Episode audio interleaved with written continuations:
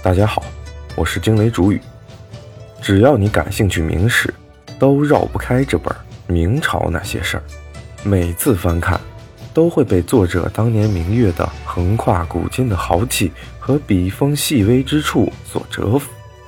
作者像一名高级厨师，他用正史做底料，以时间和大明风云人物为辅料，借用小说的写法，运用酣畅淋漓的网络语言。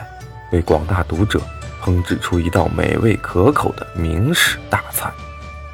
书中掺杂大量无厘头的喜剧元素，让作品彻底摆脱了传统正史的严肃性枷锁，为复杂历史的现代式呈现拓展了全新的视野。今天开始，我就带大家以最短的时间和最小的篇幅，与大家一起重温明朝那些事儿。有人用这么一段话形容明朝：国士之尊，朝迈前古，无汉之和亲，无唐之结盟，无宋之纳粹薄币，亦无兄弟敌国之礼。不和亲，不赔款，不割地，更是成为了明朝历代皇帝的祖训。即使是内忧外患，敌人兵临城下之时，明朝也做到了天子守国门。君王死社稷。同时，明朝也是唯一一个没有一位公主被嫁到外族的王朝。也正是因为他的硬骨头，让无数的明粉赞叹不已。如果要说中国历史上比较硬气的王朝，那明朝必然是名列前茅。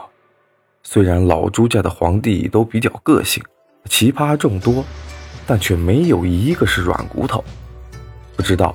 这是不是跟洪武大帝强大的血脉有关系？洪武大帝的发家史也堪称一部由草根到王权的奋斗史。从公元一三六八年朱元璋在应天称帝，攻克大都，推翻元朝开始，到公元一六四四年朱由检在北京眉山自缢为止，明朝一共传十六帝，享国。二百七十六年，作者通过此书将明代各位皇帝和其他王公权贵，以及各式各样的小人物的命运进行了全景展示，尤其对官场政治、战争、帝王亲属琢磨最。作品也是将明朝的政治经济制度、人伦道德做了精彩的演绎。他用一种网络语言。向读者娓娓道来明朝近三百年的历史故事和人物，其中原本在历史中陌生模糊的历史人物，都在此书中活灵活现。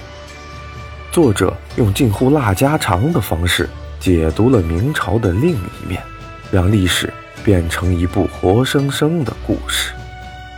好了，这部评分近乎九点九的奇书梗概，我们今天。就讲到这儿，我是惊雷主语，欢迎点赞关注，正文，我们下期再见。